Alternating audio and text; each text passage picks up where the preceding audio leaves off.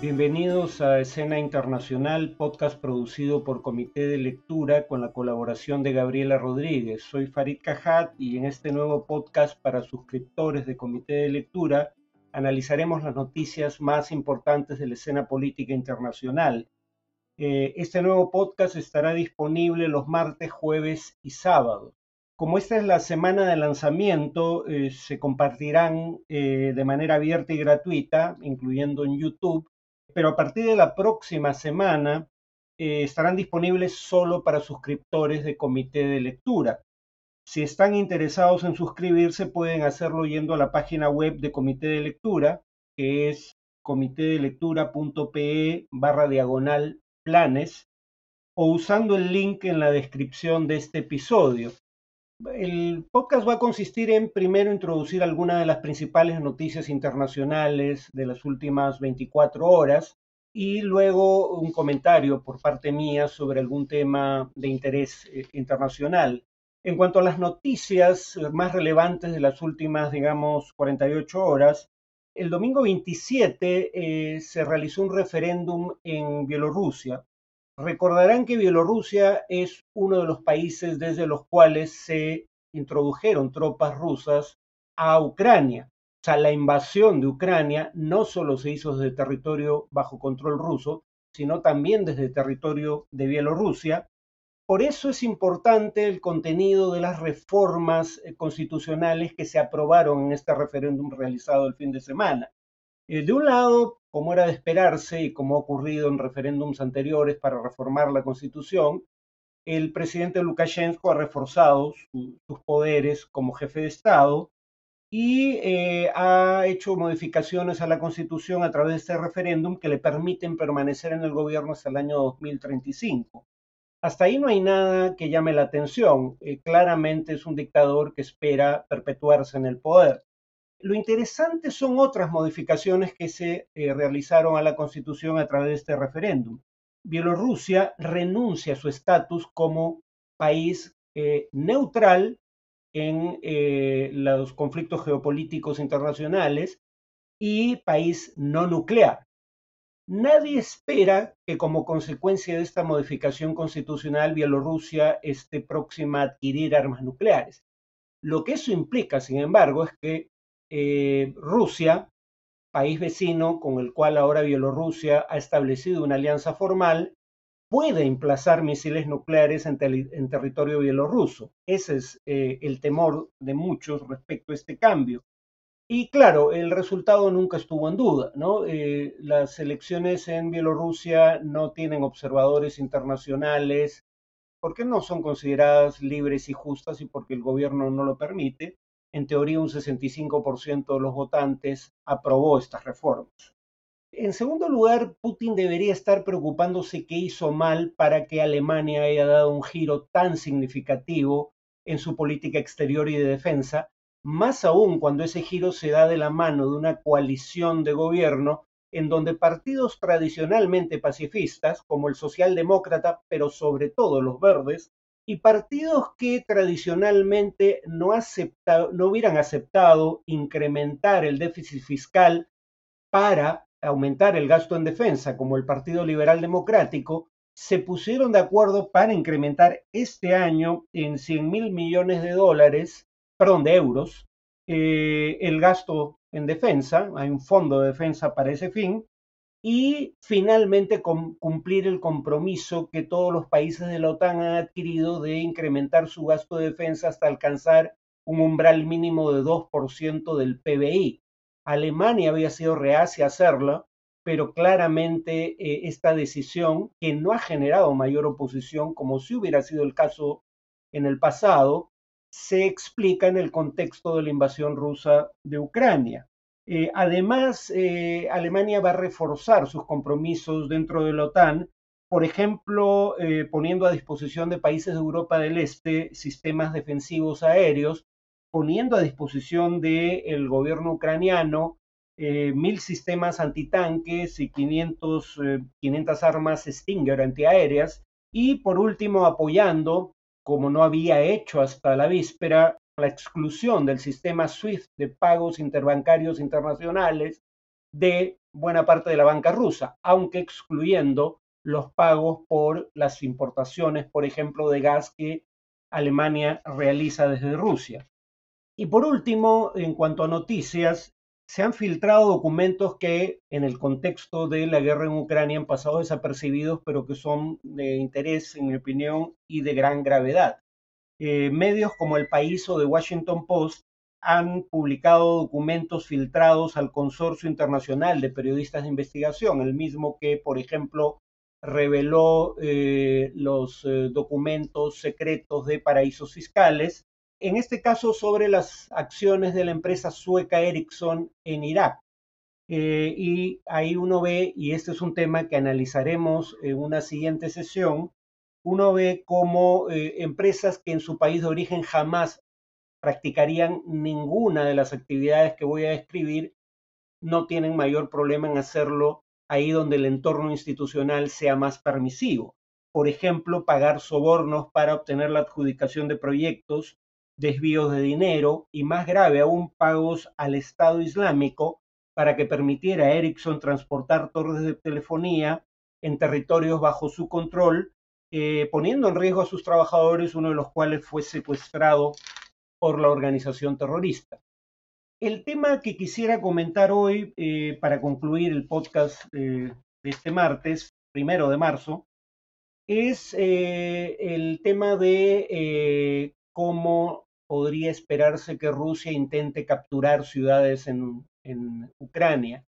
Porque acá hay un antecedente francamente ominoso. Muy pocos probablemente recuerden que la última vez que Rusia capturó una ciudad europea fue en este siglo, el año 2000, cuando cerca una de sus propias ciudades, Grozny, la capital de Chechenia, en la cual combatía una insurgencia que, hay que decirlo, había llevado a cabo prácticas o atentados terroristas de manera sistemática.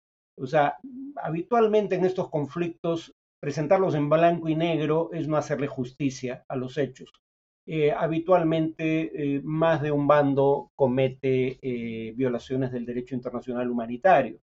Pero bueno, el tema es que hubo dos guerras chechenas.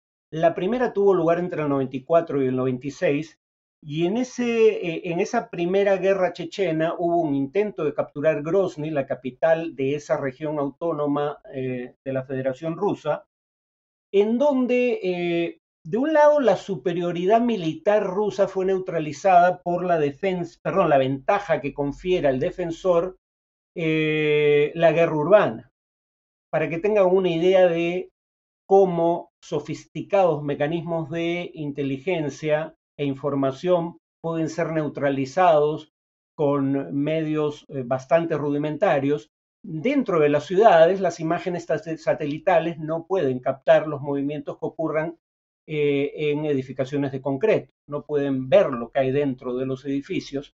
Claro, alguien diría, pero pueden captar el momento en que milicianos dentro de un edificio salen y se desplazan hacia otra edificación. Pero para evitar eso, por ejemplo, en los casos de Siria e Irak, eh, en los casos de Raqqa en Siria, Mosul en Irak, lo que el Estado Islámico hacía era colocar sábanas entre un edificio y otro. Entonces, los satélites tampoco podían captar a los miembros de esas organizaciones terroristas cuando se movilizaban entre edificios. Entonces, la guerra urbana, por razones tan arcaicas como esa, confiere una ventaja al defensor. Mientras es fácil detectar movimientos en campo abierto, no es tan sencillo, por ejemplo, hacerlo en grandes ciudades. Entonces, esto da ventaja a quien defiende por sobre eh, el atacante al punto de que, por ejemplo, la doctrina militar británica establece que para capturar una ciudad debe haber una superioridad en número de efectivos de 10 a 1 respecto al defensor. Y bueno, el punto es que en Grozny, el año entre el 94 y el 96, las milicias chechenas lograron atraer al centro de la ciudad una columna de tanques rusos y eh, tendiéndoles una emboscada lograron destruir 105 de los 120 tanques que integraban la columna. Eh, Rusia no pudo capturar Grozny en esta primera guerra, pero luego hay una segunda guerra chechena, más o menos entre el 99 y el 2000, en donde, eh, aprendiendo del error, lo que Rusia hace, sin embargo, claramente era un atentado contra el derecho internacional humanitario, porque lo que hace es, en lugar de intentar un asalto directo sobre la ciudad, cerca la ciudad de Grozny y la somete durante semanas a bombardeos relativamente indiscriminados. Cuando sus blindados entran a la ciudad, finalmente eh, ya eh, no había mayor resistencia en lo que era una urbe en escombros. Lamentablemente ese podría ser un precedente a tener en consideración para entender cómo es probable que Rusia intente tomar ciudades como Kharkiv o Kiev las dos principales ciudades de Ucrania, porque ya ha habido eh, casos en los cuales columnas de blindados rusos han sido interceptadas, sea por equipo antitanque, sea por drones de fabricación turca, que ya se habían mostrado eficaces en guerras como la que se libró el año antepasado entre eh, Armenia y Azerbaiyán. Y entonces eh, Rusia está perdiendo una cantidad significativa de blindados probablemente por ende recurra a una táctica más parecida a aquella a la que recurrió en Grozny eh, entre el 99 y el 2000 y aquella a la que recurrió en menor proporción en la propia Ucrania en los enfrentamientos que hubo en 2014. Cercar centros urbanos y bombardearlos eh, de manera tal de que cuando finalmente decida ingresar eh, encuentre muy poca resistencia. ¿Cómo comprenderán este tipo de método de acción puede reducir el número de bajas esperadas en la fuerza invasora, pero claramente pone en grave riesgo a la población civil de un centro urbano eh, en la guerra de, Chechenia, en la primera guerra chechena, fue el ejército ruso el que sufrió miles de bajas, pero en la segunda guerra fueron los, civiles de Grozny los que eh, sufrieron eh, el mayor número de bajas, algunos fuentes sitúan la cifra de muertes entre civiles entre 5.000 y 8.000. Pero sin embargo, precisamente por el temor a las implicaciones, por ejemplo, en términos de galvanizar a la alianza occidental que se opone a la presencia rusa en Ucrania y eh, elevar la severidad de las sanciones, es probable que Rusia intente en la medida de lo posible evitar eh, este desenlace, o sea, cercar ciudades y bombardearlas hasta reducirlas a escombros. Eh, por eso es que eh, planteó una negociación, pero una negociación basada en un ultimátum cuando tienes bajo control o crees tenerlo, eh, tenerla, la situación militar.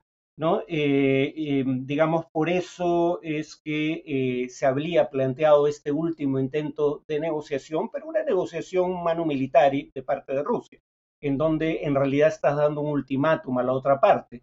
Si no, eh, si no cedes, por ejemplo, en temas como la neutralidad ucraniana o las dimensiones de su fuerza de seguridad aquí en adelante, Rusia no solo completaría el cerco sobre las ciudades ucranianas, sino que empezaría bombardeos que podrían prolongarse durante semanas antes de lanzar un asalto final. Sin embargo, habría que decir que si en Grozny hubo miles de muertes entre civiles, lo que podría ocurrir en Kiev eh, es aún peor, porque es una ciudad más grande, eh, más densamente poblada, pero además los defensores tienen mucho mejor armamento y adiestramiento militar que el que tenían los milicianos chechenos. Además, según Anthony King, y con esto finalizo, autor del libro La guerra urbana en el siglo XXI, Kiev, la capital de Ucrania, presenta desventajas específicas. Eh, por ejemplo, eh, para el atacante. Por ejemplo, es una ciudad surcada por un río y volando puentes los defensores de la ciudad podrían aislar partes de la ciudad. Y es una ciudad que tiene un sistema de metro y drenaje que podrían ser utilizados por los defensores de la ciudad para movilizarse sin ser. Entonces, digamos, eh, un asalto frontal sería complicado para Rusia, por no mencionar el hecho de que si captura Kiev, la pregunta es qué pasa después. No voy a entrar a escenarios, pero un escenario probable es que intente establecer un régimen aliado, que sería un régimen percibido como ilegítimo por la población y que por ende despertaría, eh, digamos, eh, una insurgencia armada que tendría apoyo de la OTAN, una situación en la que no Rusia, pero su antecesor, la Unión Soviética, se vio involucrada en, em, en Afganistán y ya sabemos cómo terminó esa eh, incursión. Eso es todo por hoy. El próximo podcast se difunde el día jueves. Es Escena Internacional, podcast producido por Comité de Lectura con la colaboración de eh, Gabriela Rodríguez.